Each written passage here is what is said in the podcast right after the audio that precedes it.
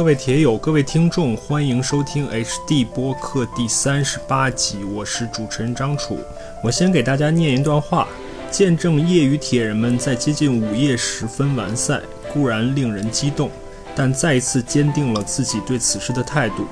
无论给我多少钱，我都不会心动。我并不想去完成一场长距离的铁人三项赛，而且我不由自主地想，我所看到的景象不仅是非正常的。更是令人担忧的，究竟是什么驱动着这些人年复一年的每天投入数小时，历经磨难，只为了身体力行的证明凡事皆有可能？Anything is possible。那这段话呢，就来自于我们今天要讨论的一本书的第一章，而这本书呢，和我们的 HD 播客在某一点上，我觉得有一点像，就是我们都从铁人三项开始，从铁人三项出发。不断的延伸和扩展，达到一个你在最开始不能预见的彼岸，或者说实现一些你不能预见的可能。同时呢，也很荣幸，这集嘉宾也是这本书的译者呢，为了回馈我们的听众，准备了一本译者签名的新书。所以，任何收听到这集节目的听众，也可以通过如下的方式参与我们这次的抽奖活动。其实很简单，关注 HD 铁三游泳公众号，然后在后台回复“抽奖”。就可以参与这次抽奖。我们大概会在节目发出之后一个星期公布抽奖结果，把书寄到这位幸运听众的手里。好了，话不多说，让我们进入今天的节目。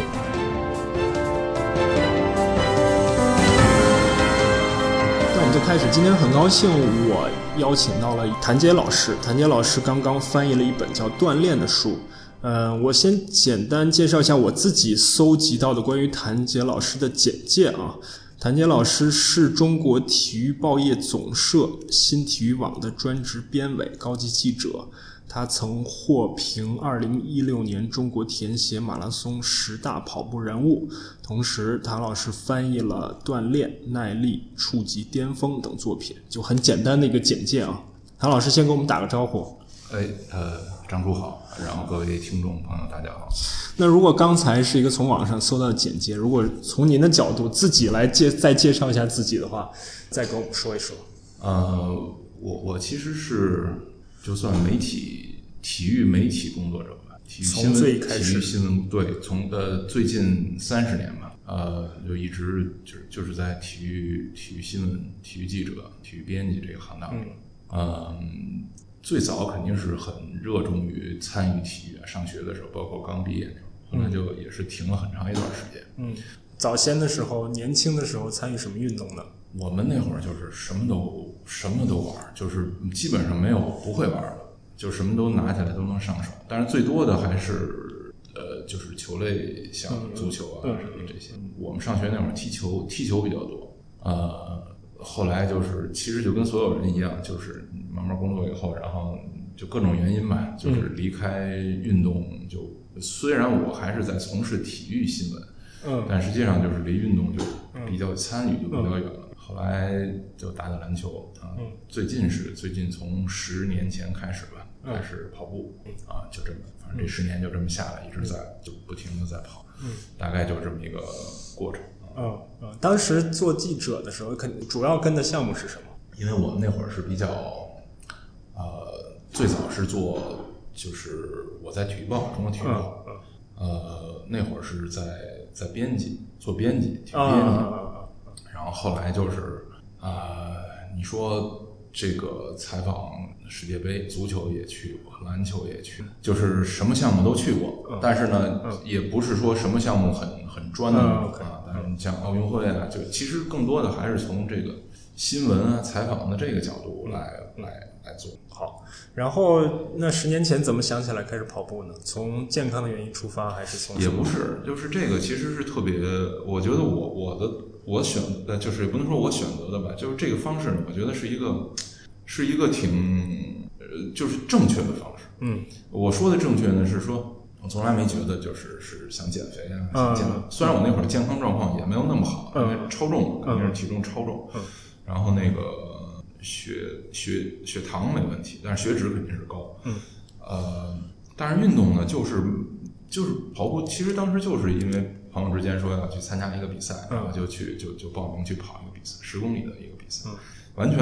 完全不是说是为了减肥啊，是不是。所以后来就这么下来呢，也也完全没有，因为我知道有很多人，呃，如果你带着很强烈的目目的去做运动的话，就它就有一个危险，有两个危险。第一个呢，就是说你你本来想减肥对吧？但是你你可能因为因为靠运动减肥其实挺难的，而且 时间上面一一会儿也许我们也会聊到，这也是后面这本书里面的一部分而且。从人的角度来讲呢，就是它挺偶然性挺强的。比如有的人可能俩月就见效，确实，有的人可能一年都见不了效，不一定你你能坚持到那个程度。但是因为这个对我来讲，它不是个问题，对吧？这是一种，还有一种呢，就是说，比如他减肥成功了，他可能就他本来就以这个为目的，然后他成功了以后，他他就停了，嗯这也是一个嗯，就是我们也经常能遇到这种人，对吧？嗯但是对于我来讲就就挺好，因为本来我就是想去参加一个比赛，嗯嗯后来就变得就是比赛就开始慢慢，对吧？这人总是十公里，哎，你就会嗯二十公里，然后马拉松，然后就开始有成绩要求，就开始，嗯反正就这么十年就这么下来。那现在对成绩还有要求吗？呃，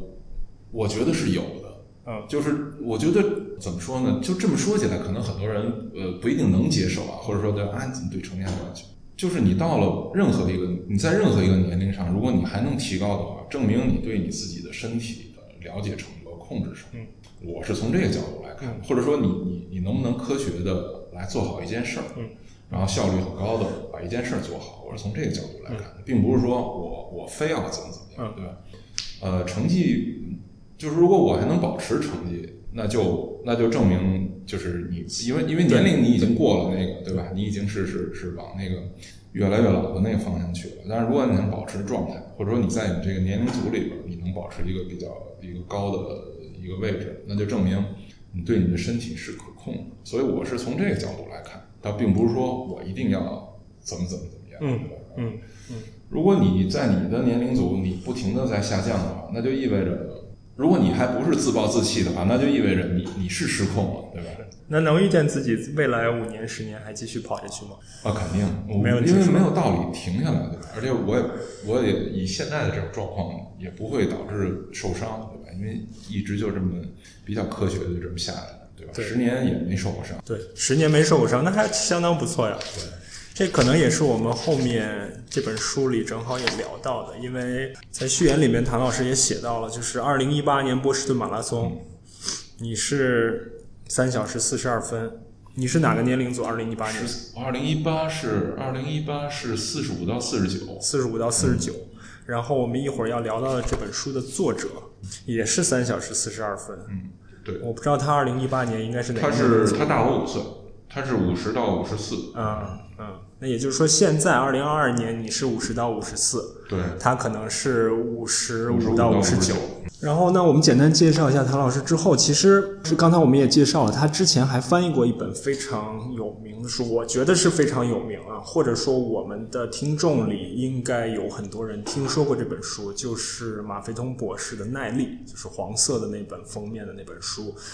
节目开始前跟谭老师聊，是二零一七年出来的，对是吧？也是由战路文化出版的。二零一七年到现在五年的时间，到现在你还能听到这本书的声音吗？就很很多很多，经常有人说，哎嗯，就在看这本书，然后按这本书的方法去学。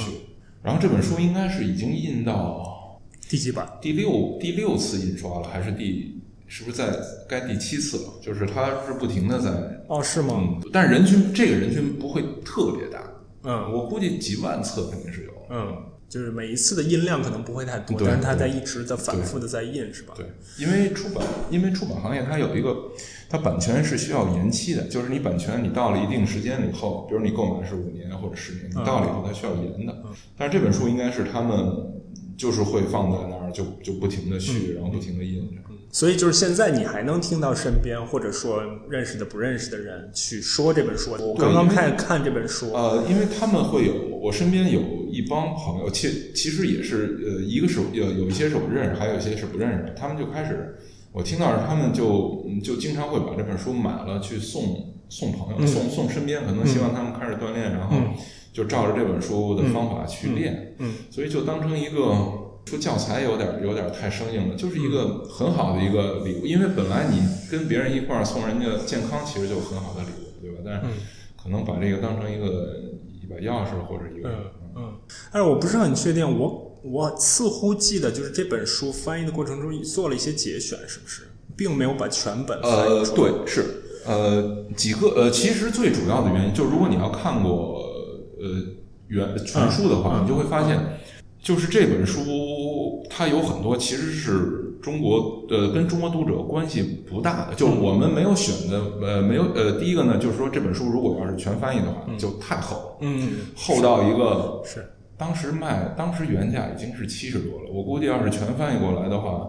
要照着现在得快两百块钱。嗯嗯，而且而且更重要的是，他后来呃有很大一部分他讲的是怎么吃，对，而且讲的怎么吃呢，是那种呃，他让你吃这个这个这个都是那种西呃西方的鹰嘴豆啊，我瞎说啊，比如说什么什么这个什么什么菜啊，就是你你其实是就对你来讲没有意义。呃，我们把这些东西去掉了。嗯，后来我在我在一些地方也看到关于这本书的评呃评评论嗯嗯嗯就说呃中文版啊，就是说这个觉得干货呢，其实发现读完了以后发现呢，就是那么几章，啊啊，然后其他的地方可能讲饮食或者讲什么其他地方呢，他在在在其他的书或者其他的方面，他也能够得到。啊，所以呢，你想想看，这些人就是这这些读者，他已经读，其实已经读得很细了，他已经发现这本书的其实精华部分就是可能是现在的一半儿或者是三分之一。那你想想看，如果要把原书的东西再都加进去的话，那就是我觉得对于读者来讲就不够，确实是不够友好。所以呢，就就变成这本书就变成现在这样。所以就是我是我自己感觉啊，就做节选的时候，我们可能挑的重点教你怎么跑，以及教你怎么去减脂，可能更多的重点放在这两点。那怎么跑？那提炼成一个公式的话，就是我们大家都知道，这个 MAF 幺八零的这个公式，可能大家很多跑者也都知道。然后呢，怎么减脂呢？作为马飞通博士来说，他的重点也可能也放在现在常说的这种低碳、低碳的饮食方式上面。但其实呢，如果你去看它的全本的话，我觉得马飞通博士，我不知道，我不知道谭老师了解多少。我自己觉得马飞通博士是可能甚至比我们今天要讲的这本书。要聊的这本书的这个作者还更有意思，他经历非常丰富，然后并且他其实整套一个整套的理念提出来的，这里面其中的两部分是我们刚才说的怎么跑以及怎么吃，他的这个整套理念是非常非常有个人特色的。因为马飞通博士最早是医生，他并不是一个教练，他是一个医生。他慢慢的接触一些运动员，他发现这些运动员的问题，就即使你是运动水平很好、表现表现很好的运动员，你都有可能出现马博士说的这种，就是你体能很好但不健康的这种状况。这个是他的一个怎么说呢？算他的一个核心的一个思想吧。就是不管你是作为一个专业的职业的运动员，还是作为你作为一个普通的爱好者，健康永远是永远是第一位的。但是在日常的过程中，他会遇到很多他的病人、他的客户是。不是这样。的，他那个书，呃，首先就是就是选了应该是一多半吧，但是呢，这个不是就是不是说每一章里边节选出来一部分，而是说整个书的就是就是呃最精华那部分是百分之百的，对对，就是原文翻译出来的，对，然后跟呃一个是饮食，还有一个他提到伤病的，呃，好像是提到很具体的一些伤病的时候，对，因为呃，然后就就。就就没有没有选择。对，因为他既有医生的背景，又有物疗物理治疗师的背景，所以他他对这一方面也非常了解。就是我们说回跑步啊，max 幺八零这个公式，你自己到现在你怎么你怎么用，或者你怎么理解呢？我觉得是这样，就是说，如果把这两本书联合到就就放到一起来说的话，嗯、就是就是锻炼这本书，它其实提到了一个特别核心的锻炼这件事儿这么好。就全世界的人，就他这里边提到了一个，就是一个调查，就是美国所有的人，就是他们做的调查里边，不是他们做的调查，就整个的社会调查，他用的现成，所有的美国人都知道锻炼对身体好。嗯，那我相信所有的中国人也都知道，对吧？而且我们上学的时候，其实老师就翻过来调过去的时候，可是还是有很多人不锻炼。而且从趋势的角度来讲，是逐年下降。对，就是就是这是一个。而且这个事儿和努力学习还就是说，你比如说我们从小也受到教育，你应该努力学习啊。但是努力学习你可能有方法，然后有有一些先天的，你努力学习，你学习也不一定好。嗯。但是锻炼是这样，你只要你只要运动，你只要锻炼，你的健康一定会有反馈的，就向好的方向反馈。但是仍然会有很多人不去锻炼。所以这个宣传上肯定是有问题，就是这个方法上肯定是有问题的，就一定不是这样，对吧？一定一定，你光跟他说好，他一定不会就仅凭这个就参与。所以马费通博士他解决了一个什么问题呢？他把这件事儿跟你说的特别简单，嗯，方法上特别简单，嗯，然后目标也很明确，对吧？你想减脂也好，或者你想你想轻松也好，你想不累也好，哎，我就告诉你，这个这个渠道是很很舒服的，然后目标也是很明确的，方法也是很简单的。我觉得他其实解决的一个就是，我觉得更大的意义是，他从一个教育的角度，或者说从一个社会学的角度，把这个渠道给你给你打通了，啊对吧？所以我就说，为什么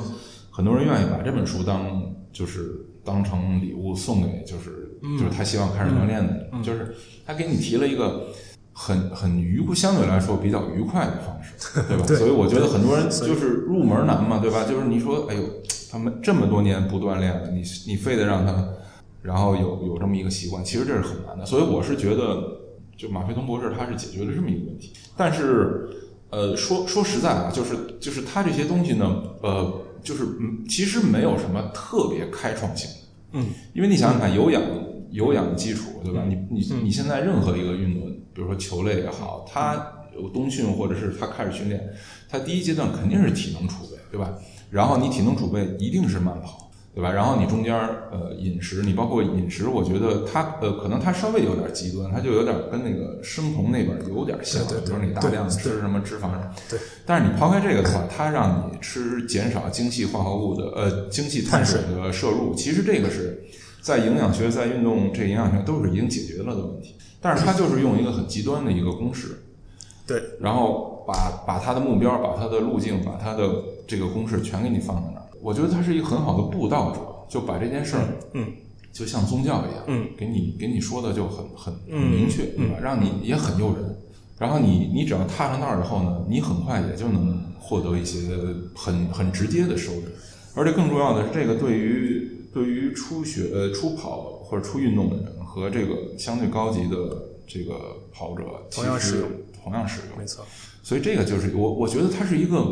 我记得好像咱俩也说到过，就是美国，你想美国人那么多人写书，那么多人就是对于运动啊，对于做教练有很多感悟。那你说，作为这个运动爱好者来讲，他如何选择呢？他一定会选择一个就是包装的，就是加引号的包，就是包装的很漂亮的一个东西，然后让能够自圆其说的一个东西，对吧？然后，然后更好还更好还是有成功案例的一个东西。所以我是觉得，就是他他这套方法是真的是我们国内的，无论是教练也好，呃，体育教师也好，然后包括包括教育工作者也好，我觉得应该应该采。没错，所以就是它一个是特别，它这个公式特别的简单，另外就是这个公式非常的客观，因为刚才说到，就是对于初初学初跑和我们这个有运动背景、运动经历的人同样适用，意思就是说我可以跟你说，你用轻松的配速去跑，但是这个轻松配速对于很多人他是不明确的。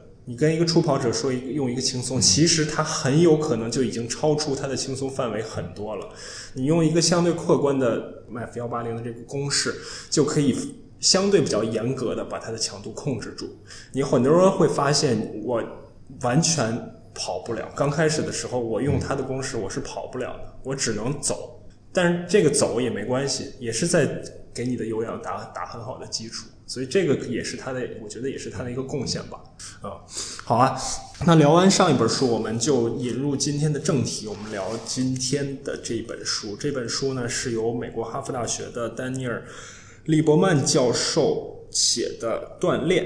那我其实关注利伯曼教授也挺长时间的了，包括他的前一本书，他前一本书叫《人体的故事》，也是由张璐出品的。那你在翻译的过程中，跟原作者跟利伯曼教授有什么互动，有什么交流吗？呃，第一个呢，就是我其实呃也是很早，就是基本上第一时间嘛，就就是就看这个人体的故事，就等于嗯刚翻译过来，嗯我就看了。嗯呃，那本书其实还是给我挺多的那种新知吧，嗯。就是因为因为我们对于进化论其实没有没有那么深入的了解，嗯尤其是包括就是人的这种人体的这种进化，所以那本书确实给了就是一个不同角度吧，至少是。对，而且一个相对一个完整的一个一个嗯认知对这个啊，而且那本书就是不停的在看，因为你因为并不在我们的就是受教育从小学、中学、大学的这个体系中，它还是有一些很新的一些东西在里边儿。所以那本书我就非常喜欢。嗯嗯。呃，然后呢，就去年大概是一月份的时候，然后张卢的朋友就说：“哎，这个有这么一本书，他又又这个李伯曼又写了这么一本书。所以我当时就毫不犹豫的，我就是接受了这个翻译的工作啊。我大概是翻译到，呃因为因为翻译那个人体的故事的时候，他就他就提到了他跑步嘛，嗯。然后包括他那个赤足跑，嗯。但是其实他并没有，并没有完全渲染说他自己是一个什么水平的一个跑者，就是你看照片呢也看不太出来，你大概能看出来他是一个，因为他赤足跑嘛，对吧？嗯你想你想光着脚的人跑，他老是给你那种好像有点江湖范儿的那么一个感觉，所以当时也没觉得他是一个就是运动方面是怎么样的。嗯嗯呃，也是翻译翻译到大概后三分之二，都都快呃应该是后后三分之一的时候，嗯哎，突然他就提到，他就参加那个，他就提到了二零一八年的波士顿马拉松，嗯然后他去跑了。嗯他他提到那年的马拉松，他他其实是想说一个什么呀？就是那年的马拉松应该是那年的波士顿是是整个波士顿历史上应该是最难的一次。对，出发的时候就是零度以下，然后整个基本上就是零度或者一度、两度，甚至是零下，嗯而且从头到尾都是那种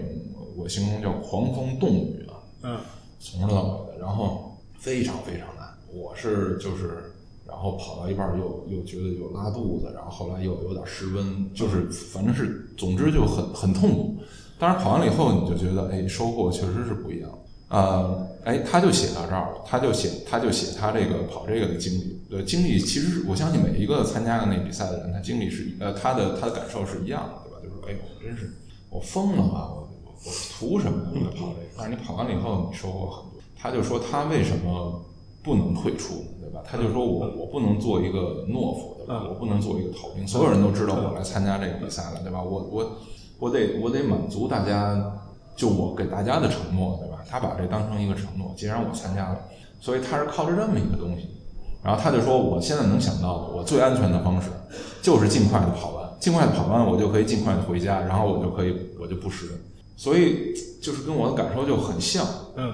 后来我就还挺好奇的，就是他的那个成绩，所以因为都可以查的嗯嘛，上去一查，一输入就查，嗯查他的成绩，哎，我就因就我我觉得跟我是一样的，知道吗？因为因为跑马拉松的，咱们都你说是多少？三四二，因为我跑三四二，他也是三四二。然后因为因为波士顿每年还给我们寄那个，就是他他比赛之后，他还会给你寄一个成绩册，啊相当于是他有关于这一年的全部的一些赛事的报道啊、冠军啊，然后包括所有参赛人的。有那么一个有一本书，然后我就查到这一页，嘿，正好我们两个就在一页上，他比我快了十三秒，他正好四十二，四十二分零零秒，我是四十二分十三三小时四十二分十三秒，所以这就是很很很巧合，巧合就是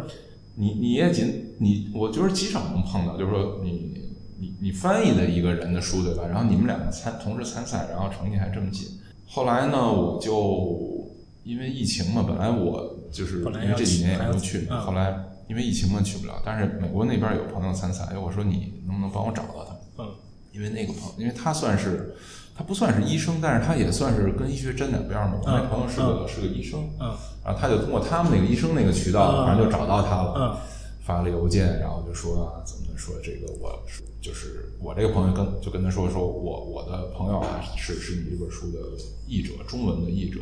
然后后来就他就签了一个名儿，然后送了一本原版原版的书。后来呢，又这不就就就联系上了嗯邮件，当然邮件就是。后来我说这个马上要出来了，你是不是可以给那个中国读者写写几句？因为因为那个我说人体的故事，你在中国也有很多这个爱好者，嗯嗯对吧？嗯我说也就算写给他们的话，嗯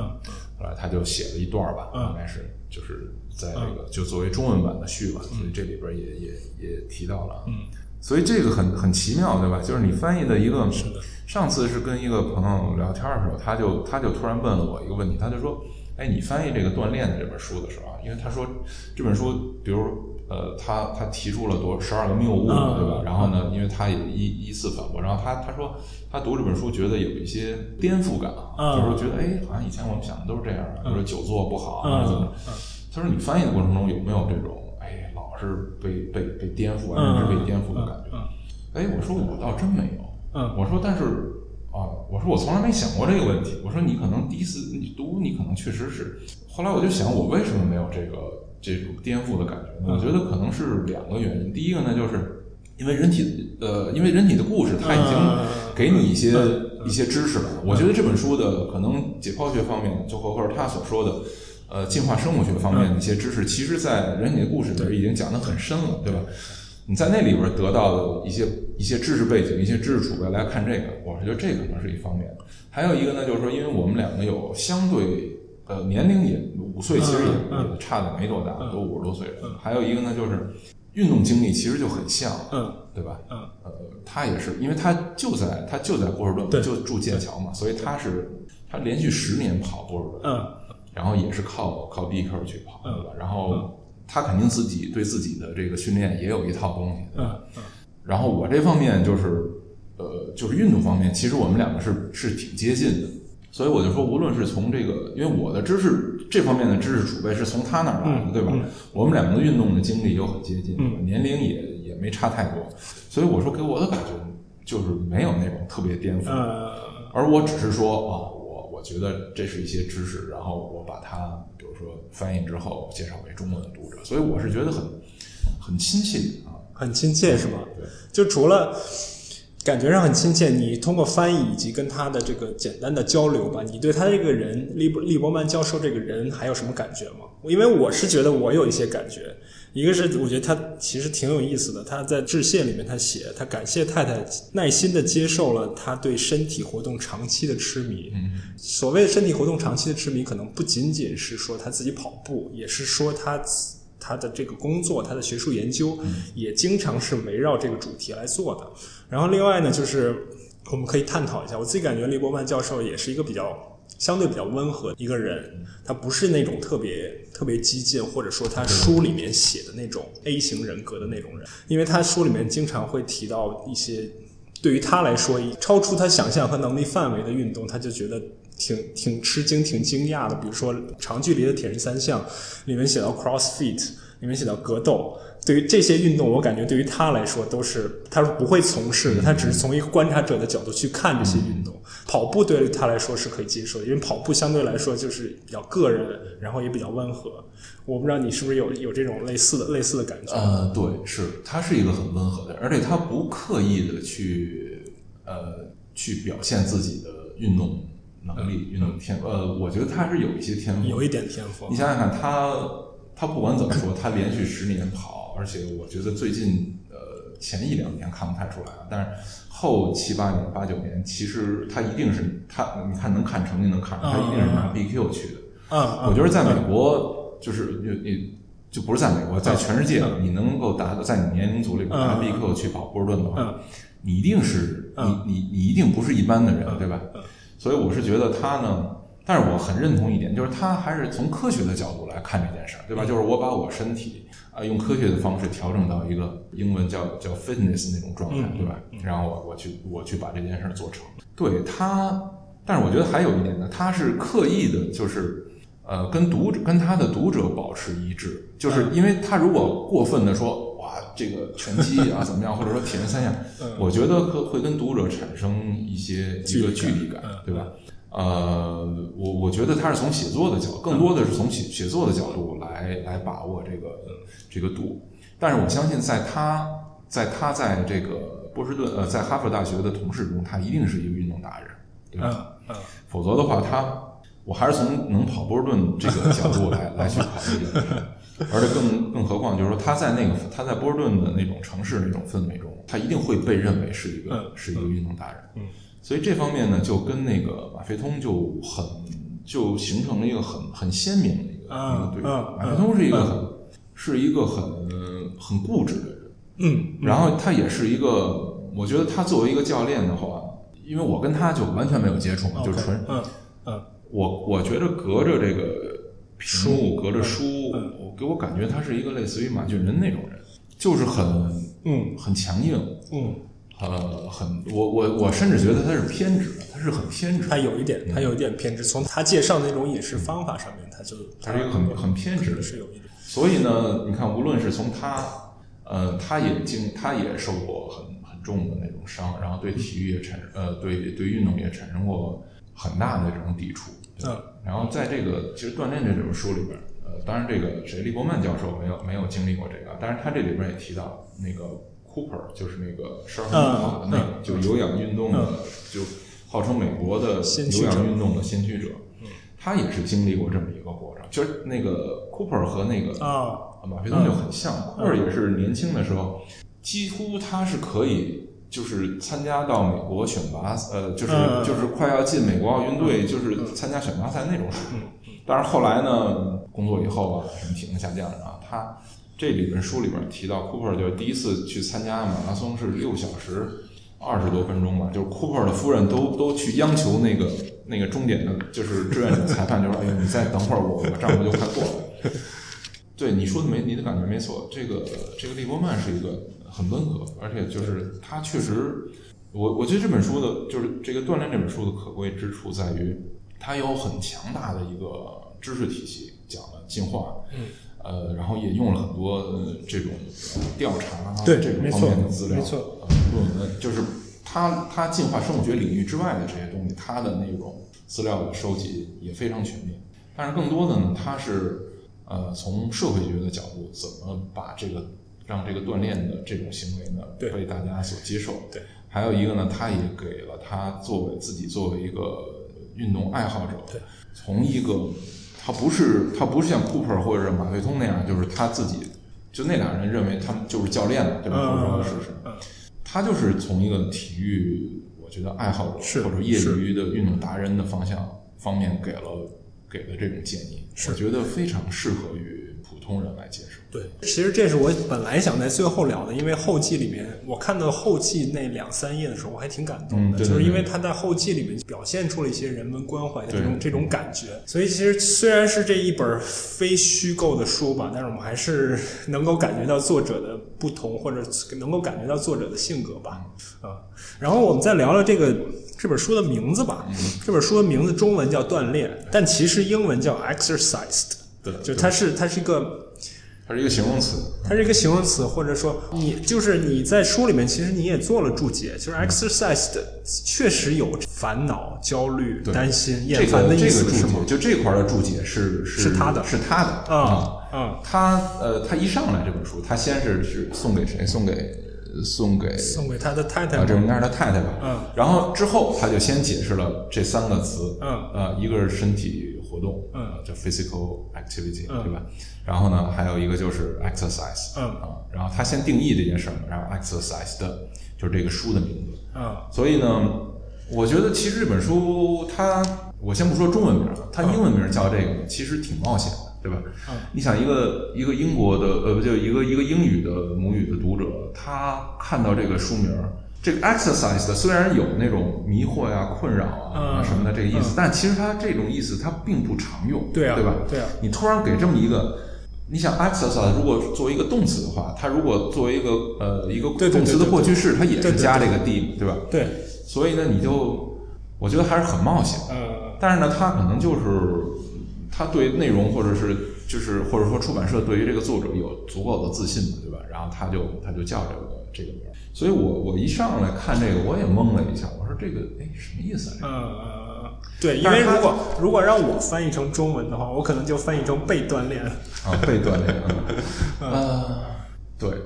但是被锻炼其实更就是对于中国读者来讲就会更哎，什么叫被锻炼？嗯，他可能就更那个。反正这本书从从名称上来讲呢，它就确实是它它给你起到了一个哎，就是你会你被你被震，你不能说震撼吧，就是你被触动。哎，什么意思？嗯，它这里面比较早的章节。我忘了是在序还是在在哪儿，里面提到了，就是他英文就叫我呃，就是翻译成中文就是我们被锻炼困扰了，嗯，就是锻炼就是 exercise，嗯，被困扰了就 exercise，呃，这是我翻译的啊，但实际上他那个英文他就是在同一句话里边既用了这个名词，又用了这个这个这个形容词，所以呢，他就想表现这种，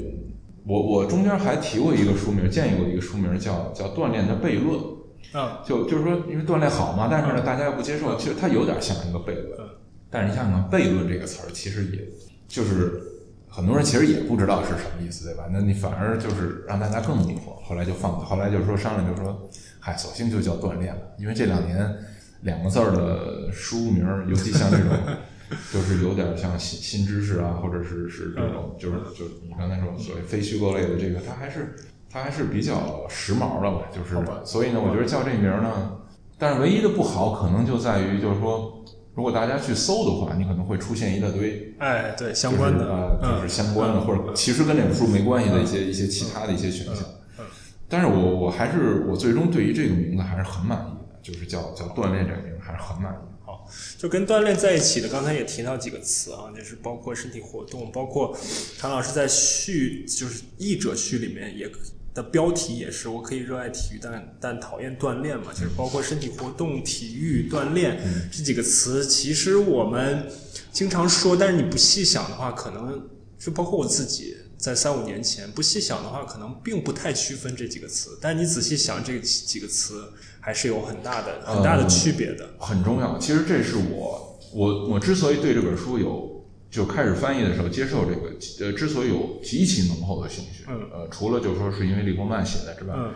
还有一个很重要的一点，就是这是我一直特别想说清楚的一件事儿，就是说体育到底是什么。嗯我我我在这个译者序里边也提到了，就是如果你呃，我们其实就分的不是很清楚，从词上来讲就没有很分分的很清楚。对，包括你自己的经历，你可能更多的也是从体育出发，然后后来自己参与锻炼，或者说你也参与体育，同时也参与锻炼。对，嗯就是就是我我发现这里边有很大的问题。中间咱们先不说啊，我说结论啊，就是很多人就觉得，哎，体育嘛，体育不就锻炼嘛，对吧？嗯而且还还有很多人体育锻炼，嗯但是你在英文里边你看不到说什么 sports exercise，就是它没有这种词。但是我们就讲，比如体育运动、体育锻炼，什么最最不好的一点呢，就是呃，我们一说到一说到体育呢，就会跟健康挂钩。嗯所以呢，就会造成，而且现在呢，孩子们的健康状况又会越来越好。嗯所以呢，很多人就觉得，哎，我已经健康了。那如果你体育提供的是我的健康的话，那我我没必我没有必要通过这个来获得健康。所以呢，就造成了有些父母认为自己的孩子健康，嗯，或者说有的孩子认为我自己是健康的，嗯。那我就可以，我可以不去参与体育了，嗯。对吧？他因为认为自己健康了，所以他没有享受到体育。嗯。还有一个呢，是因为他讨厌的可能是锻炼，嗯然后呢，最终呢，他因为讨厌锻炼呢，他没有获得健康，嗯嗯。或者他因为讨厌体育，嗯。但是他放弃的是锻炼，最终他没有获得健康。嗯，所以呢，我是觉得我们必须要把这件事情说清楚。说清楚呢，就是说，你即使有健康了，你也应该去参与体育，因为体育给你的东西要比健康要好得多。或者说或者说他们至少他们两个不是不是在同一个维度下讨论的。对，嗯所以呢，我就说最要命的一个呢，就是说你因为健康，然后你放弃了体育，对吧？还有一个，因为你不愿意去参与体育，嗯然后呢，嗯你丢掉的呢是健康，嗯，但健康其实是锻炼给。所以这个里边呢，你比如说现在又涉及到，比如说中学呃中小学教育啊，因为体育是会带来伤病的。嗯体育有对抗嘛，对吧？嗯因为体育，你从体育获得的是那种团队啊，嗯是什么兄弟之情或者什么这种，它会给你带来受伤，会给你带来那种外伤，什么甚至包括男生之间的冲突什么。嗯但如果你把体育跟锻炼等同，然后跟健康等同的话，嗯那你就会听到很多家长说：“哎呀，别去别去弄呃参与体育了，对吧？”或者说体育导致什么四肢发达、头脑简单。嗯所以，所以因为有这种教育呢，你失去的反而可能就是健康。所以我就特别希望体育就是体育，体育就是跟竞赛、跟嗯跟对抗、跟那相关的啊。锻炼就是锻炼，嗯，锻炼就是很很乏味，就是很枯燥，嗯就是每个人都不喜欢的啊。体育参与运动的人，参与体育比赛的人，他也不愿意锻炼，但是锻炼可以很直接的给你锻给你健康，对吧？所以我是希望把这些事情三件事情分得很清楚。对，包括刚才说我们说的是体育和锻炼相对对立的这个概念。其实之前我有一本书叫《Sports and Exercise Psychology》，就是体育，然后 exercise 我们叫锻炼也好，叫运动也好，运动心理学。那然后有的朋友，我把这本书给有的朋友看，他他告诉我，那我第一次意识到这两个就是体育心理学和运动心理学是两件事儿。嗯所以这个这个里面确实就是能够反映到我们日常可能并对这两两个概念并不做太多的区分，但其实这体育心理学和运动心理学讨论的几乎是两件完全不同的事情。其实，在英文里边没有“运动”这个词儿，嗯，或者说，如果你把运动等同于锻炼的话，对对对对吧？但是运动，但是你想想体育运动、体育锻炼，对吧？那那就那就那就乱了。其实，在英文里边，就是要不就是 sports，要不然就是 exercise。呃，但是锻炼也很古怪，就是锻炼是一个，你像锻炼是我们从是一个体育，呃，是是一个跟运动相关的，但是从冶金的学里边拿过来的一个词儿，对吧？所以它又它又很奇怪。所以这本书的呃有台湾的一本，台湾的一本里边，它就叫做呃它叫做天生不爱动。啊，然后呢，在它封面里边，呃，这个副标题里边有呃所有的跟 exercise 有关的，它直接翻译成为运动。所以我是觉得，在台湾的那个国语，所谓台湾国语里边，它可能没有，我怀疑它可能没有锻炼这个词，啊或者说锻锻炼对于他来讲，他拿运动代替。OK，这也是这个这本书一直在表达的一个核心的一个观点吧，就是包括他在书里面想也讲，一直在讲，就从进化的视角看，锻炼本质上是一种古怪且不常见的行为。这个其实对于我来说，三五年前吧。也是也是不太容易理解的一件事情，因为我自己本身是挺挺爱一个运动爱好者吧，然后身边也有各种各样每天打了鸡血的运动爱好者，可能我就不太会关注那些真的不太爱运动、不太爱锻炼的人。但随着我的就是可能也是看相关的一些，包括李伯曼教授，包括其他人的这些书，包括自己的一些深入了解，我慢慢的确实能感觉到。从我们整体的人群人口来说，这个锻炼本身它确实不是一件那么自然的事情。当然这本书里面也提到，就是我们从不管从生物还是生理的角度，有很多的机制能让我们去感觉到愉悦，能让我们喜欢运动。但是从进化的角度，就是作者表达的观点，也是他就是他提出第一个谬误，就是我们天生就是锻炼是我们的本能啊，这是第一个谬误。对。锻炼是我们的本能，但其实这个就是跟我们刚才提到另外一个概念又并列起来了，就是我们如果把 exercise 和 physical activity 并列起来的话，那身体活动这件事情确实是我们的本能，对对吧？对，嗯。然后之所以出现现在出现很多问题，就是出现我们现在身体活动在减少，我们不得不去做这种非本能的锻炼，就是因为我们现在社会的整个大环境的一个发展，就是说白了，就是自从农业开始有农业以后，就是人类获取能量的，就是代价会少很多，越来、越来越小，代价越来越小。你不用通过身体活动去获取能量，对吧？就是所以这本书里边也提到一个，就是说为什么为什么呃步行呃就走路减肥看起来那么难，嗯，对吧？嗯、然后他也说了一点，就是你想想看。你你在几十万年前，对吧？就是农呃，就是这个狩猎采集时代，对，你要是就是你步行每天多步行几千步，你就是需要可能多吃很很多东西才能。但是现在可能就半个士力架，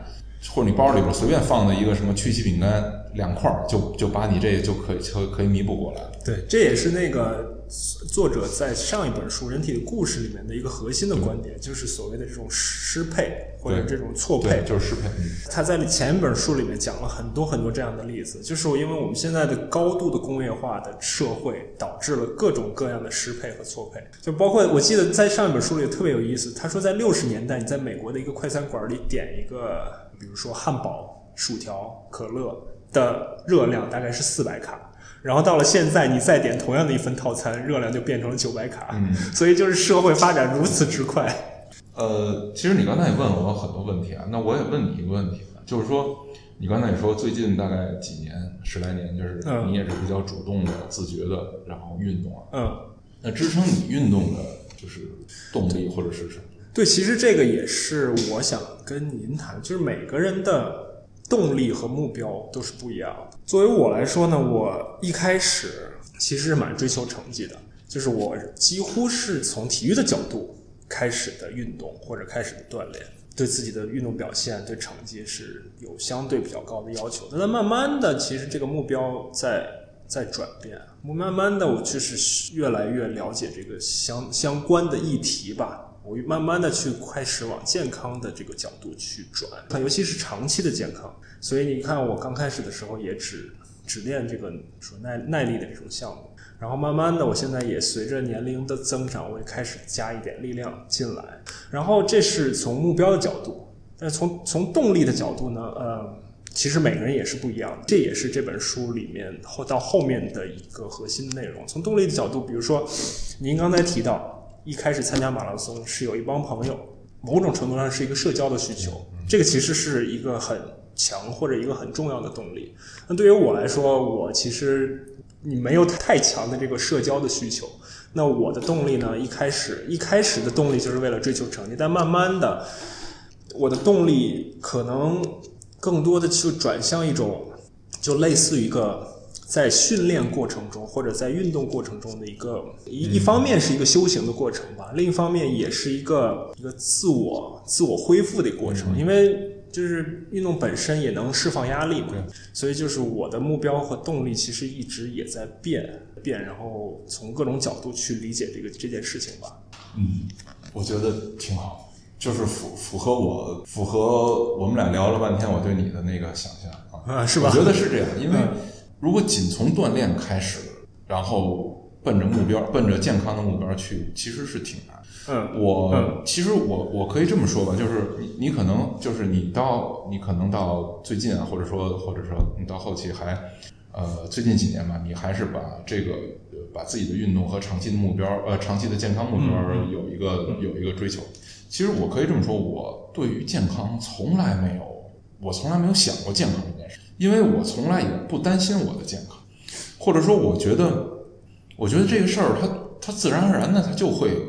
我觉得就像买椟还珠似的，对吧？就是这个重要的是那个那个那个那个珠子，嗯，那个毒呢是那个健康，对吧？那个那那那个健康是装装这个运动的那个那个盒，嗯，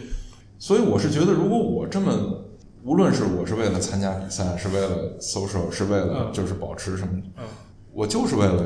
这个过程，那健康它就是很自然而然的，它就，嗯，它就会到这么一个过程。我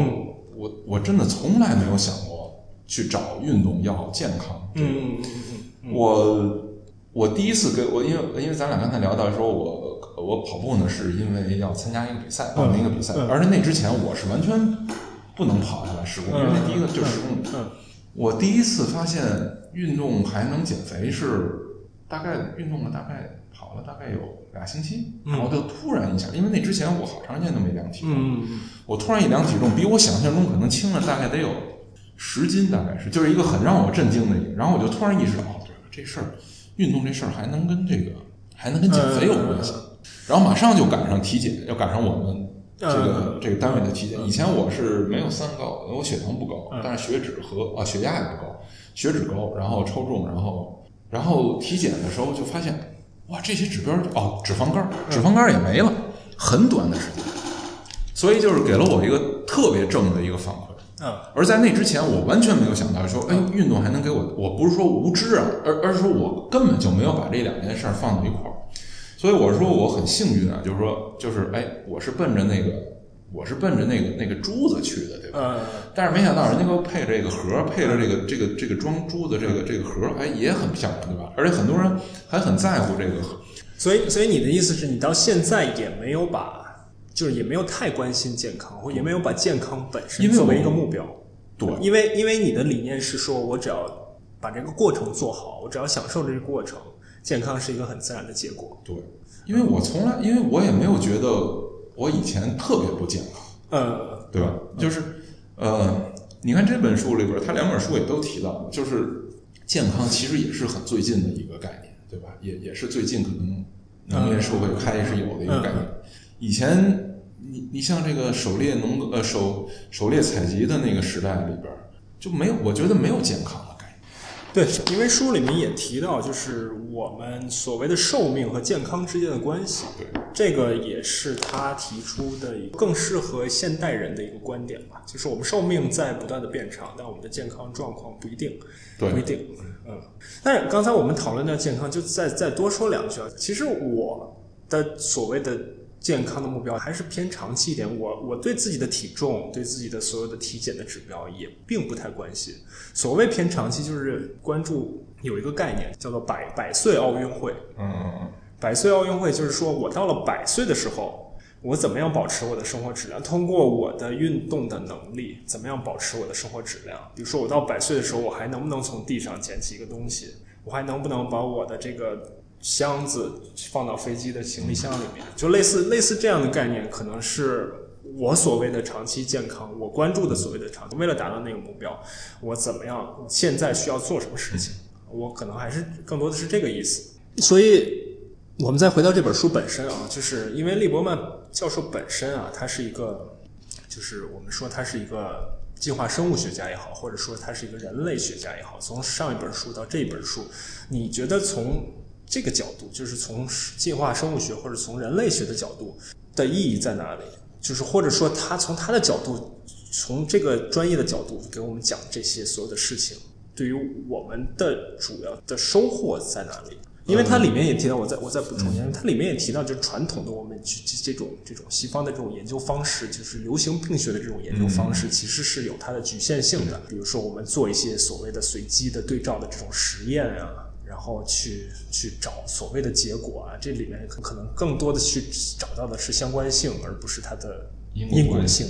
就是你觉得从人类学和进化生物学的角度，是我们的收获是什么？呃。其实这本书它反复的提到，尤其是在前半部分，就是它要从进化和呃人类学的角度来分析关于呃锻炼这件事儿。其实到最后，我我差不多能理解他想说什么。嗯，其实他他所谓从进化的角度来讲呢，就是他其实呃给大家补充的呢，其实是生物学，包括一些解解剖学方面的一些知识，嗯，对吧？嗯，然后如果他提到这个人类学呢？我觉得更多的呢是从这个行为学的研究，或者叫社会学、社会行为学、行为学这方面的研究。呃，它这里面其实你看，它每一章都会有都会讲故事，嗯，讲的故事呢都是呃，其实很多呢是现在的故事，身边的发生的事儿。就就是说白了，就是怎么把这个知识转化成可操作性的这么这个这个通过可操作性的这种方式，然后实现。所以，所以他所谓的人类学呢，我觉得就是从行为学呃角度来，你比如他这里边举了一个例子，就是呃瑞典的有一公司，就是它是为了让大家，呃，它是本身是一个体育公司嘛，就是那个那个博博格，就是那个瑞典那网球手那公司，它是呃强制型的让大家每周有一个小时的运动，嗯，呃，我觉得这个其实就是社会学。嗯，对吧？或者行为学的一个方式，因为它从管理的角度来讲，但是他他说他本身，他他虽然呃访谈了里边很多人，然后很多人其实呃虽然不太一开始不太能接受，但是他认认为客观上对自己的健康是有好处的，对公司也有好处。但是他说他从他个人的角度来讲，他还是不愿意用这种逼迫型的、强迫型的，对于成年人用强迫型的方式，然后让你去锻炼。呃，因为他也提到一点，就是说。他不接受那种，就是你应该允许人接受不锻炼，对吧？嗯，因为他如果能够考虑到利弊以后，或者怎么，他我就不愿意接受锻炼，因为这是人的权利嘛，对吧？然后他也从甚至从社会心理学的角度来讲，就是你如何让一个人去，呃，就是你通通通过助推的方式，让一个人去呃去选择一种行为，比如锻炼的行为，对吧？而不是说就拿枪逼着他或者是什么。我觉得这个。又又融入了很多其他方面的研究，我觉得这个对于体育，就是我们现在的其实叫身学校的身体教育工作者，学校的教育工作者来讲，我觉得其实是应该，呃，他是给这些人看，对吧？我我不光给你，就是其实就就就像一开始我们说的，就是锻炼这件事儿，几百年来大家都知道是好，但是你还是推推广不下去，对吧？那肯定是哪儿出问题了。所以他希望怎么解决，对吧？然后包括他也提了一些很操作性很强。我我觉得这里面最好的一个故事就是那个，就是他他写的关于一个女士，那个女士给自己定了一个目标，就每周要跑要要快走七呃要要步行七次，嗯呃呃步行六次，嗯每次六点五公里，对吧？然后他就说、呃这个计划呢，当然他之前好像已经尝试过几次了，都都不行，都都坚持不下去。嗯后来他就想了一个办法，就是他他就把一千美元放到一个网站，嗯然后定了一个计划，嗯。如果每周不能完成这个计划的话，由她丈夫认定她没有完成，这个这个是一个慈善募捐的一个网站，就会把她这个一千美元每周捐给那个美国步枪协会二十五还二十美元，对吧？而那个步枪协会又是他最深恶痛绝，他就认为这个啊，美国的这个这个社会的罪恶就就就来源于此，就是他通过这么一种方式，就是我说的就是他把这件事儿，他把他不锻炼这件事儿定义为一种罪恶，然后当罪恶出生的时呃出发生的时候，他就要给一个魔鬼捐款，对吧？那他把这件事儿联系到一块儿，然后就逼着他自己去锻炼，这也是一种方式。所以他提供了很多这种，这已经不是生物，也不对对对是进化，它是一种对就心理学是人类学呃社会学心理学，对吧？对，这么一种方式，所以我觉得他给了很多很多这种建议，对吧？包括他说的，就是我我也同意你的对他的判断，他是很温和的一个人。嗯，他呢，就是说你应该选择自己最喜欢的运动，或者是即使你没有自己最喜欢的运动，你应该选择自己就是最不讨厌的那个运动，对吧？你别老选择一个一上来就是十公里跑步，对吧？那我觉得一般人可能确实他不太好，所以我觉得这人很有善意，对吧？他他替这些人，对吧？你想，任何一个想锻炼的人，他五十岁了、四十岁了，他这么多年没锻炼，他能因为你说一句话，对吧？他去锻炼吗？对吧？对，所以我我我真的就是，呃，对于他的这些呃，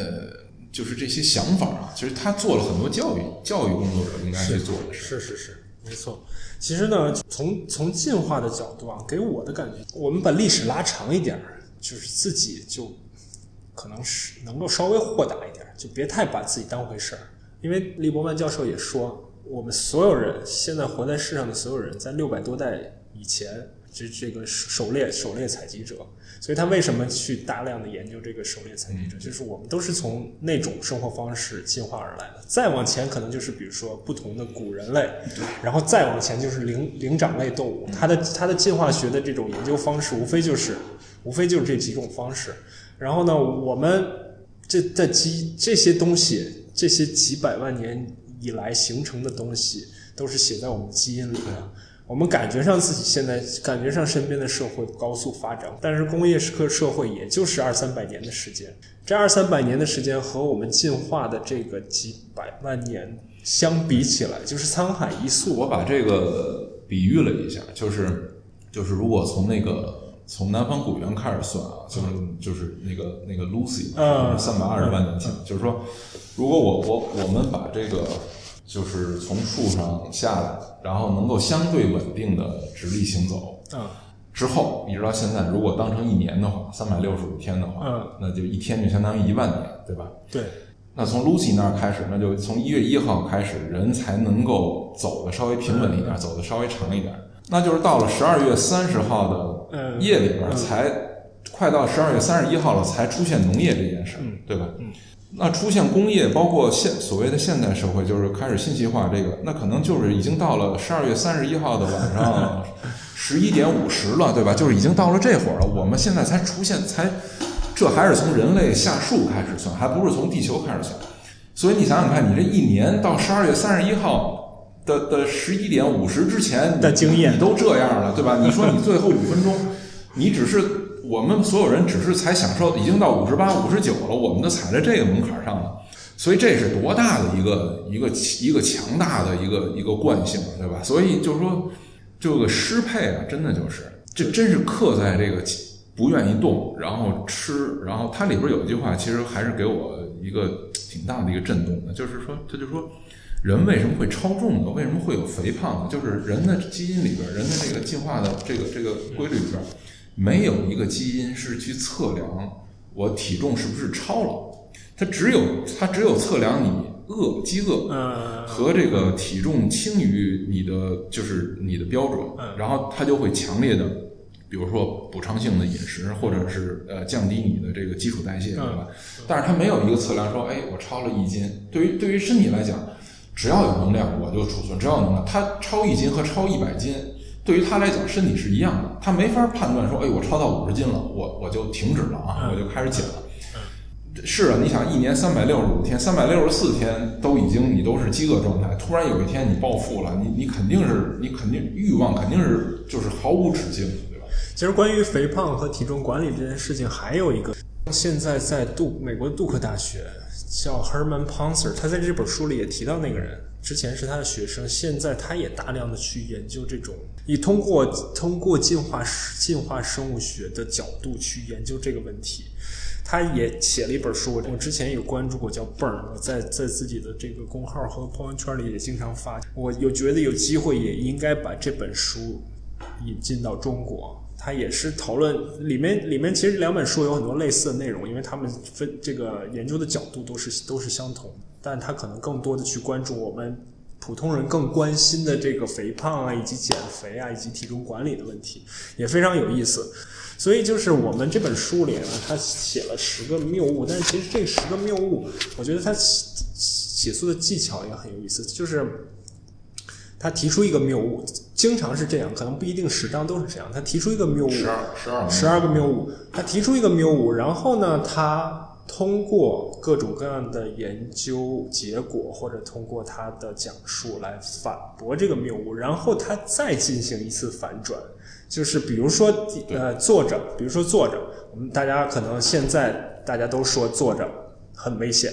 久坐很危险，久坐如同吸烟。然后呢，他第一个第一个反转是说，其实我们从进化的角度，我们一直在坐着，坐着本身并没有太大的问题。然后他再反转一下。就是他说久坐，如果你一动不动的久坐，那确实很危险，会带来很多问题。那我们怎么能够更好的去做？所以这个是他没有，就是经常的一个就章节里面的一个写作方式，我觉得也挺有意思的。呃，其实这个就是这种写作方式呢。其实给我的感受就更强烈，嗯，就你知道为什么？就是你比如说你看这本书吧，你比如说你你今天看到这个久坐，对吧？你夸，你可以一气呵成一个小时或者两个小时，我觉得可能用不了就看完了。嗯，它所有的反转其实你都你就掌握了，嗯。但是你像对于翻译者来讲，翻译的速度慢，你知道吗？我写一段我就，所以我我就特别明显，就写到久坐的时候我就懵了，你知道吗？因为你像我一天基本上我不是完全。就都在翻译，比如一天可能翻译个两千两三千字就就算多的了。经常比如说有空翻译个一千字，我可能有翻译我就停在这儿了。第二天如果我能连续翻，我还能知道它的反转。但有可能我搁两三天我又翻，就被他打懵了是吧？我真的有点懵了，你知道吗？他到底想说什么？后来都都弄完了以后，我才哦，我才再重新梳理一遍，梳理一遍我才知道。所以你知道接就是这个这个这个翻译的过程，有时候就挺煎熬的，你知道吗？就是我认为啊，我终于把你想说的弄明白了，因为他在那里边，他本身这个这个他在在没有反转的时候，他这里边他是有一个逻辑关系的。对对对，刚接受到他，我我今天睡觉的时候，我接受他这个久坐不好，哎，明儿又反转，所以这个他反转好几回，包括他说那个椅子背儿，对吧？包括他说那个。就是椅子后一开始是没背儿的，对吧？所以那你突然说椅子背儿你不坐直了对人体不好，它就它不对呀，对吧？几十年就椅子有背儿，也就是一两百年的历史，那怎么可能会对人有有这么大的影响？嗯，所以而且他中间还讲了，他还会讲一些故事，对吧？他穿插到一块儿，所以那个那那一章翻的我很崩溃。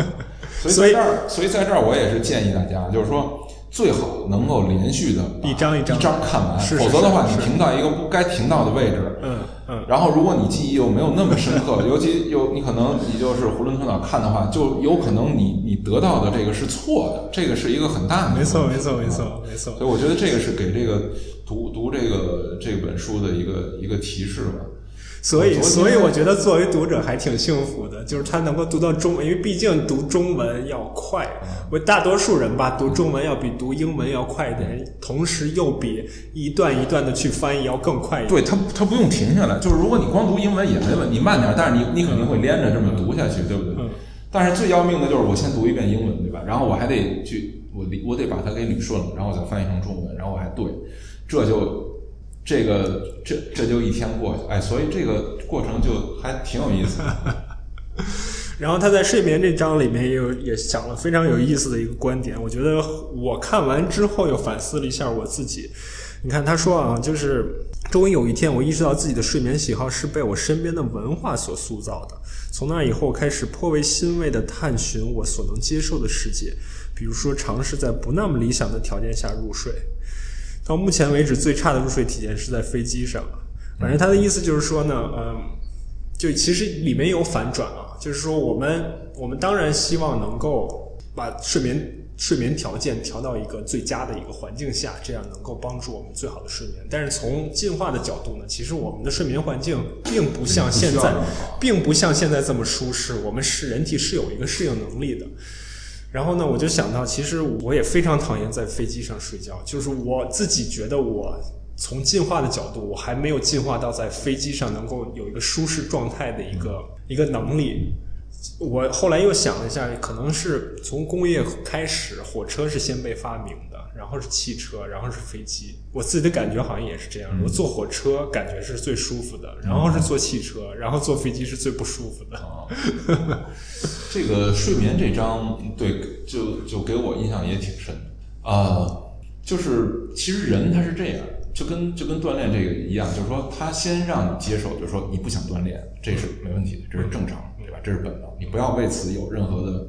呃羞耻或者是什么。呃，睡眠它这个逻辑是一样的，就是呃很多人其实中间，比如说他醒了或者什么，他就其实他就开始紧张了，他开始有压力。嗯，睡眠这章呢，其实给给大家的这种反应呢，是呃，他给大家的这种安慰在于，就是说人这么多年来就是在这种。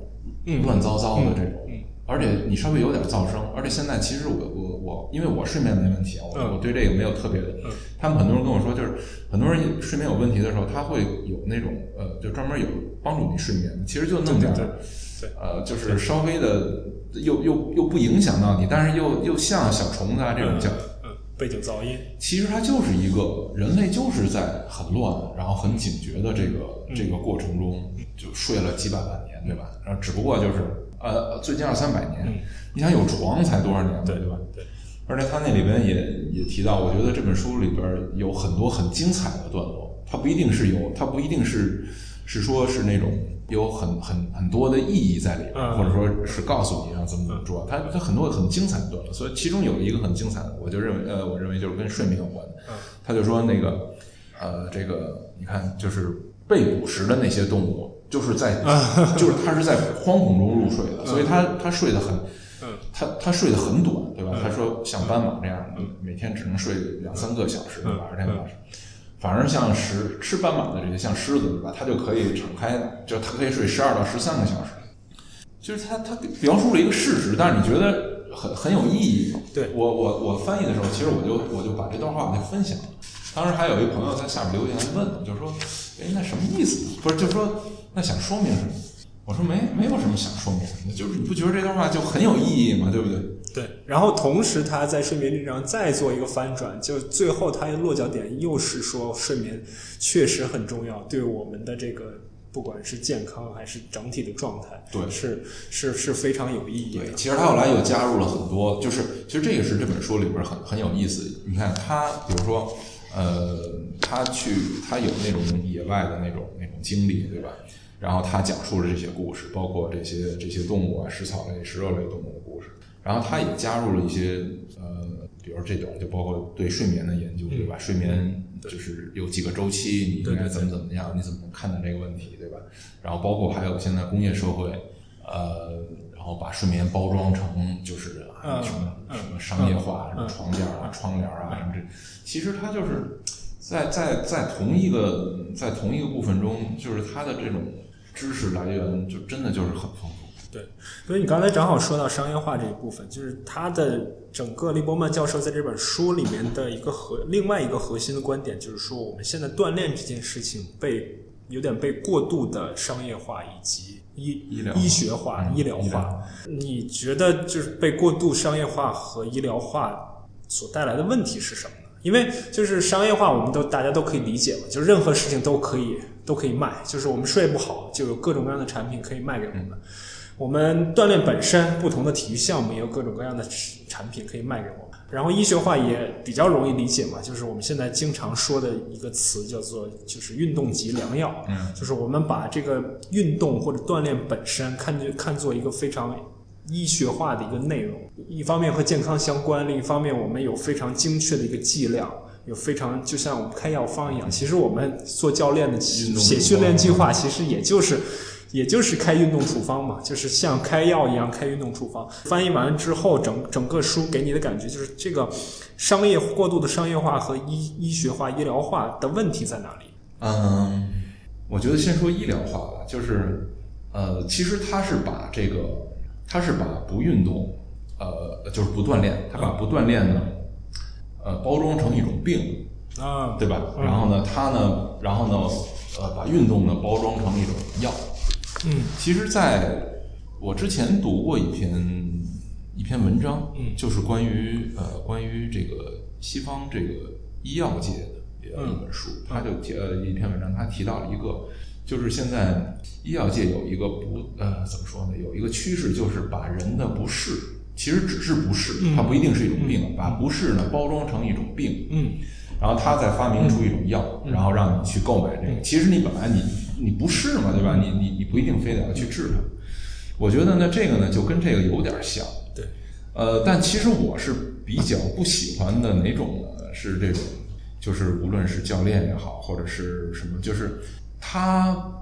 他宣称这是一种药，嗯，仿佛能治你所有的病，就是仿佛你。这个人就甚至你的人生不不完美，然后你的这个你的你的你的职业不成功，都和你不运动有关，都跟你不锻炼不健康有关。我觉得这个就，我觉得这个就有点儿就就不对了。因为因为有一个问题就是说，你比如说药是一定能治病，对吧？比如说你发烧了，对吧？你去你如果人家知道你是怎么着，比如说药到病除，或者说或者或者说我们从西医的角度讲。这个逻辑逻辑是很清晰的啊，但是你说你真的把它当成一种运动，当成一种药的话，它有可能不治病。你直接把它当成一种药，这个就很危险，对吧？商业化呢，说实在的，我倒不觉得商业化是一个，因为有的时候是这样，就是说，呃，就是你比如说，呃，你也做过教练，我也做过，就是呃，运动相关的媒体，对吧？就是你你总是要有。它总是有一个销售的这么一个一个过程，对吧？你相反，有的时候免费的其实是是不好。就是我们其实呃，仅就中国的情况而言，我觉得中国也许美国可能很就是这个商业化过分浓了，但我觉得在中国是另外一个情况，就是我们不够重视这件事儿里边所蕴藏的，比如说知识知识产权啊，或者说它的它的这个。这个科学的价值，对吧？就嗯，就是我们没有，我们没有想到过要为要为教练付费，对吧？有很多人都觉得，啊，你就给我一个训练计划不就完了吗？对吧？是，呃，所以呢，但是他说的过度的商业化呢，有可能就是像，就是还是衣服啊，或者是是那种，或者说就是任何事情都可以用商业的方式或者买卖的方式来解决，但其实并不是。嗯，呃，所以呢，我我我还是我那个观点，就是说。啊，你你你就你就是不要把它当成，不要把它当成锻炼，就是要把它当成体育。所以，我作为一个体育媒体的工作者，嗯，体育新闻工作者，就是我我在我开始有这个运动习惯之后，其实我做的一件事就是让大家参与进来。嗯，你不用管这是什么，嗯，你你对于你对于对抗，你对于争强好胜这事儿不抵触，对吧？嗯，那你对对于比赛这事儿，你你你可以接受，那你就你就来呗，对吧？你总能发现，你总能通过运动以后发现这事儿美好，对吧？嗯，然后你就你就你就参与其中就完了，对吧？然后你健康，你不就很自然的不就达到了吗？嗯，所以我就说，为什么最近最近十年说说大家开始运动的人群增加了，或者什么，看似说大家是对自己的健康好像更关注了，其实我是觉得，因为你就仅就路跑而言，其实我认为是因为比赛多了。然后呢，比赛需要人，对吧？你去宣传，然后总是有人来参与。嗯，其实为什么那么多人愿意去参加马拉松比赛？是因为其实我觉得中国绝大多数人，可能百分之九十九的人都从来没有参加过比赛。嗯，即使在学生时代，学生时代的运动会也是极少数人参加的，对吧？这个可能是另外一个问题，就是在我们的认知中，就是只有只有身体好的人运动能力强的人才配参参与体育，嗯对吧？你身体不好的人，你都没有资格来参加体育。所以就回到你的那个译者序，我可以热爱体育，但讨厌锻炼，就相当于是通过参与体育的方式顺带手的锻炼，就锻炼了，你对吧他才能知道。嗯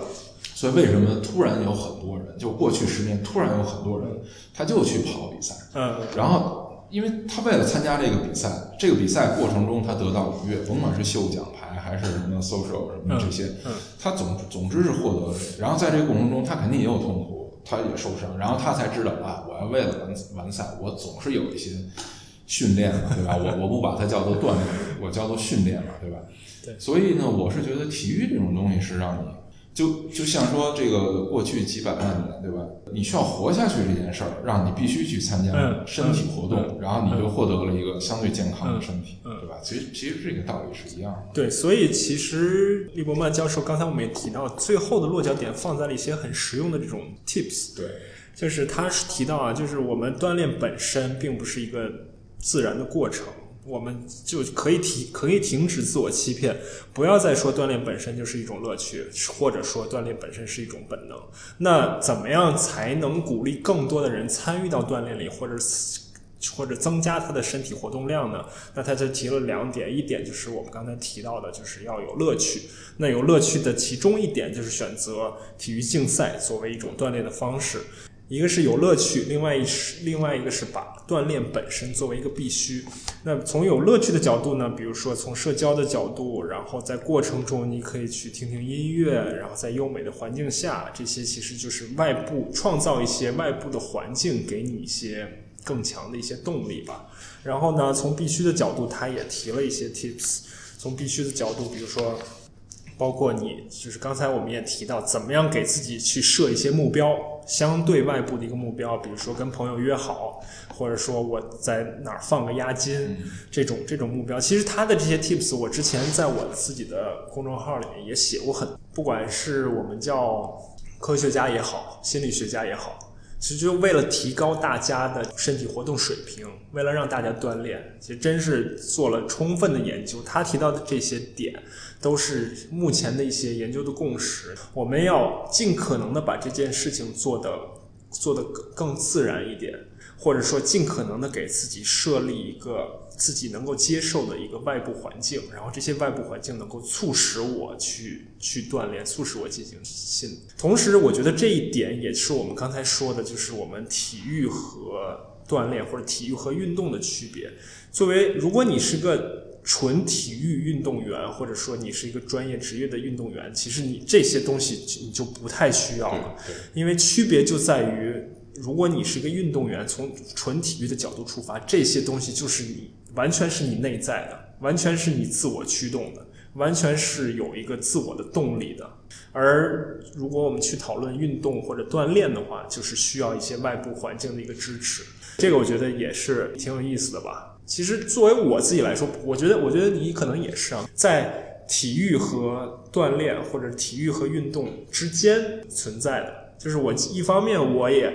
我自己本身也追求运动成绩，然后我的我的带的一些爱好者运动员，他对运动表现也有追求，但同时就是我们的小团队里面也有需要去想办法能够让他动起来。他虽然加入了，但是也有需要想办法让他去动起来的这些人，嗯所以就是我们在这个界面上面，我觉得，嗯所以你看，就是我觉得国外解决的比较好的一点呢，就是会很主动的提供一些我说叫竞赛产品。啊其实对于一个社会来讲，我觉得最重要的就是说，呃，你能不能让这些人，呃，就是觉得很很很很快乐？你给他提供一个快乐的场合，对吧？我觉得比赛是一个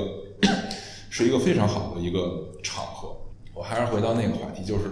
百分真的是百分之，我我我觉得在中国可能百分之九十九的人没有参与过嗯这个比赛，嗯呃，一切都是处于一个很很自觉，就是因为自觉，它就是一个，就是我我也可以选，也可以不选的这么一个状态。所以我觉得，作为社会的产品来讲，我觉得体育应该是一个竞赛产品。所以这两年的疫情啊，我觉得对于，我不觉得大家在疫情中，大家对于健康更关注了。啊呃，我觉得可能受到了一些打击。受到了一些打击，嗯因为我觉得没有没有竞赛作为没有没有赛事作为助推的话，嗯，我觉得很难持久，真的很难持久。是就身边也能观察到一些。你说你身就是，我觉得教大家健身，这是呃，这个这当然有意义啊，嗯但是就是说这意义不不不太大，嗯。对吧？你你，我觉得极少有人是因为完全是因为我不会健身而我不健身，嗯。他是没有这个他是没有这个需求。我不能说是假象吧，其实你说大家，比如说在在跟谁谁一块儿跳操，只是因为他居家了，他没没出去，他开着那个，他他是他如果正常的一个上班，他每天八小时什么的，他又回到了那个状态。所以我觉得你不能说是啊，因为疫情大家对于健康的需求只是因为大家的时间增增加，对吧？居家的时间增加，对，或者说跟着谁谁在对着屏幕跳操这件事情，可能并不是这个人一个持久的一个乐趣这事儿是不能持久的。嗯所以就是保持长期保持运动状态，就是以锻炼为纯是以锻炼为目的，就是为了健康的这个。呃，我觉得这个人群在无论在西方还是在中国，我觉得就是很低的一个，可能万分之一。啊，就是在没有没有嗯没有其他的社交啊嗯这种需求呃刺激啊，包括参赛，嗯。包括提升自己的嗯，就是纯为健康，纯是锻炼嗯，我觉得就是万分之几的这么一个概念。啊。那如果再反过来，另外我们之前也讨论过，另外一个极端呢，他只参加比赛，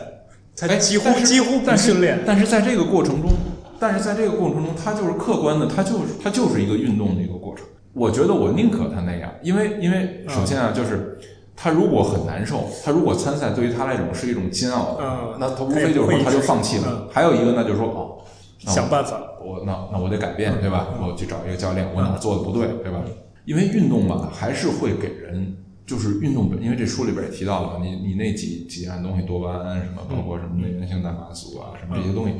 你运动它还是会分分泌出来，你还是让你高兴的。所以这个过程不完全是，就是你已经有这个习惯以后，这个过程本身还是可以给你一些愉悦的，对吧？对所以我我我仍然是觉得，就是我们做了太多的无用功，就是教大家怎么跳绳儿，怎么那个。你你想想看，愿意参与的这个，他他早就找到办法去干这事儿了。他要不愿意参与，你怎么教他其实都没用的，对吧？你倒不如给他提供一些，就是嗯那些刺激，强刺激，对吧？所以就是我和谭老师也在这儿，两个人坐在一起，也想办法怎么样能够能够提高一下大家这个锻炼的动力。这个事情本身它还是还是很重要的。其实我觉得就是还是回到那个身体活动啊，就是身体活动，其实你要说起来，这个这可以包括几个几种方面啊。一个就是锻炼，就是所谓的就是比较枯燥的那种一种锻炼；还有一种其实就叫就是玩耍。对，你说咱们刚才也提到，现在比如说那个呃桨板啊，或者飞飞盘啊什么的，对对我认为这个其实就是玩耍。玩耍。你你你不要把它当成什么锻炼，它它就是一个，比如说我今天玩飞盘，明天我桨板，后天我改自行车，我身体老动的，其实其实对健康也有好，对吧？对，因为玩耍也是在人的本能里的。对就是我们，我之前也写过一个一个小文章，就是科学家们推荐人们提高锻炼水平、提高身体活动水平的一个方式，就是鼓励大家玩耍，因为这是你的本能。比如说你在远古时代，你是被你是被追的，或者你需要追别人的，那这个玩耍的过程就可以帮助你比较自然的对来进行。然后这是玩耍，还有一个呢，就是我刚才说的体育，对吧？呃，我记得呃去年还是哪儿有有一篇挺挺著名的文章，就是说中年人，呃，就是城市里踢球的中年男人，啊，就是他一礼拜踢一次球，甚至两次球，嗯但是你看他还是肚子很大。嗯他跑呢，可能也不一定跑得动，嗯但是他来呢，他就是一个是为了动，还一个为了就是跟大家见面，嗯然后之后吃饭喝酒什么的。嗯其实我认为吸引他的就是就是体育或者竞赛这件事，对吧？你你可以认为他他不是锻炼，但是从客观上也提升了他的身体的活动度。另外一个就是还有一个就是工作本身，很多人的工作其实就已经也很辛苦。啊嗯。就像就像农呃，就是体力工作者农工者或者体育工作者，嗯。其实他他的身体活动就够了，嗯。对吧？嗯。只要他没有职业病，他就是健康，对。对吧？你比如说我们以前说什么这个法法林场啊，或者或者巡什么的这种，我们只需控制这个职业病对他的那个影响，对，然后让他的运动呢稍微的，他的每天的活动呢更更科学，对吧？对，其实你看，我我们就刚才就举了四个例子，其实他从客观上都是都是达到了就是农呃就这个狩猎采集者的身体活动的标准。客观上对你的健康其实是有帮助其实是对于这个适配的社会的一个补偿，对对吧？对，所以我我我就越发觉得就是应该把这几件事儿区分的很清楚啊，做好啊，就是你能够去，或者说让你区分清楚，也是让你有个比较清晰的认识，你可以自我去做一个选择。就如果你不爱锻炼，你就参加体育比赛；如果你也不想参加体育比赛，你可能也可以在在玩耍中实现或者怎么样的，对吧？所以我觉得呢，不管是关于这本书，还是关于这个议题，我跟谭老师还能继续聊很久的时间。但我们的时间也有限，谭老师时间也有限，我们就就做个收尾。因为刚才也提到看后记的过程中，我其实还挺感。我来念念一小段，就是原作者利伯曼教授的一段话，就是书书写至此啊，也该收尾了。为本书所进行的研究工作和写作本身啊，都让我认都让我认识到，人体哲学和人生哲学同样重要。我们每个人啊，都只有一次享受美好人生的机会。我们不想在生命终结的时候，因为人生失误而充满遗憾，而这种失误也包括对自己身体的错误使用。所以这个也是，我觉得他也是能够希望大家能够相对正确的使用身体，幸福快乐的角度出发吧，他的一个一个想法。并且呢，他在后记的最后一段话里面给了一个非常非常实用的一段建议。我请我请谭老师给我们给我们读一下。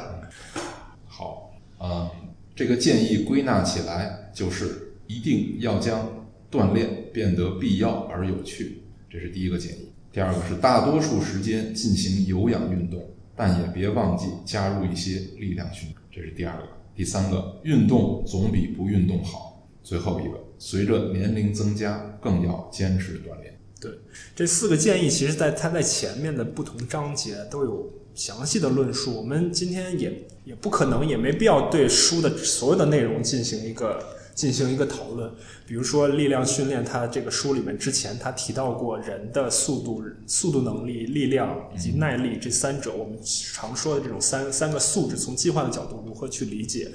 然后，另外就是整个寿命和这个身体素质之间的关系，它里面也说了很多，也是从他的研究的角度，从进化的角度，从人类学的角度去去说。反正我自己呢是很，我也会继续长期的关注李伯曼教授之后的呃研究以及其他的写作的工作吧。我觉得他，我觉得他会继续在写的。对。呃，因为我上一次就是我我给他发邮件，就是让他帮这个中读者写这个译者呃写写这个中文版序的时候，他他当时说，他说我我这个我这两天正好在墨西哥啊，就是是从事研究啊，就就是说他一直在做研究啊，而且我相信这个呃，据我所知，这个锻炼这本书在在美国其实呃。还挺受欢迎，是的啊，是的，所以我相信他仍然会有作品。是的，是。那我们最后，谭老师还有什么想总结或者想补充的吗？呃，我念一段话吧。我认为是这本书其实一上来，呃，就是在序言那本句话，其实就是非常打动我，就是非常让我觉得就就被就被就被震撼了一套啊。他是这么说的啊，呃，关于锻炼的种种谬误造成的最有害的后果是。一方面，这个社会并没有成功的教会人们如何锻炼；另外一方面，却不公平的羞辱和指责人们不锻炼。呃，这个为什么会给我一个很大的一个震撼呢？就是我觉得在在国内有一个不太好的风气啊，就是就是现在现在开始锻炼的人其实越来越多。呃，但是开始锻炼的人，开始享受到这个锻炼啊，包括健康啊，这个或者减肥以后的这个福利的人呢，有一个不好的倾向，就是去指责那些还没有开始，他不是去帮助他们，是说他不是说去助推他们，是，而是开始说，哎呦，你看你们还在什么是。抽烟喝酒，你们还不锻炼，是，所以我觉得这个就就就不好，这个也是我所看到的，我也我也是特别讨厌这种。所以我一直也在就是鼓励更多的人加入，然后就就真的就是因为你总能从呃就是刚开始锻炼的人身上发现他的进步，所以我我做的最比较多的一件事儿就是比如说鼓励他，嗯嗯。呃，然后就慢慢的说一些科学方面，就是科学嗯。锻炼，然后让他们保持进步，然后更多的就其实就就给他们信心吧。其实我也是从这么从一开始这种小白开始，也不停的有人在鼓励我，我所以我是觉得我们真的我们只是稍微早的一点享受到了这个这个锻炼或者健康啊，或者或者身身体好的这个福利，我们真的应该是分享出去。对。要要要表扬，要要要要不吝惜的去赞美，对而不要形成一个鄙视链，而不要去羞辱。可可能我觉得可能也不仅仅是国内，可能在其他国家、其他地区也会有类似的这种现象吧。这也是为什么我们看了这本书之后，你才能理解你身边的那些不锻炼的人，并不一定是他们好吃懒做。对，嗯，好吧，那我们今天就到这里。好也感谢谭老师的时间，然后那我们以后多交流，也希望不管是原作者还是谭老师，也能给我们给我们带来更多的作品吧。好，谢谢张虎。好，谢谢，呃嗯，听众朋友们，咱们下回再聊。好，拜拜。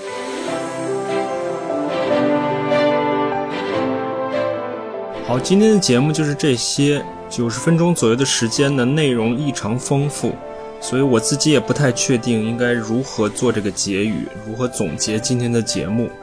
我觉得还是留给我们的听众吧，每个人可能都有自己各自的收获。我倒是觉得呢，用播客这种方式来聊一本书是挺好的一个方式。所以，听众朋友们，如果对相关内容的书感兴趣，你看到什么有意思的书，也欢迎你们推荐给我，我可以试着去找合适的嘉宾来一起聊。而且也不仅仅是书，包括你看到的一些重量级的文章，或者说像我们以前的节目一样，你了解到的、认识的有意思的人，都可以。虽然现在节目的更新越来越不定期，但我自己还是很享受这个过程。好了，让我们努力训练，同时不那么努力的去锻炼。下次再见。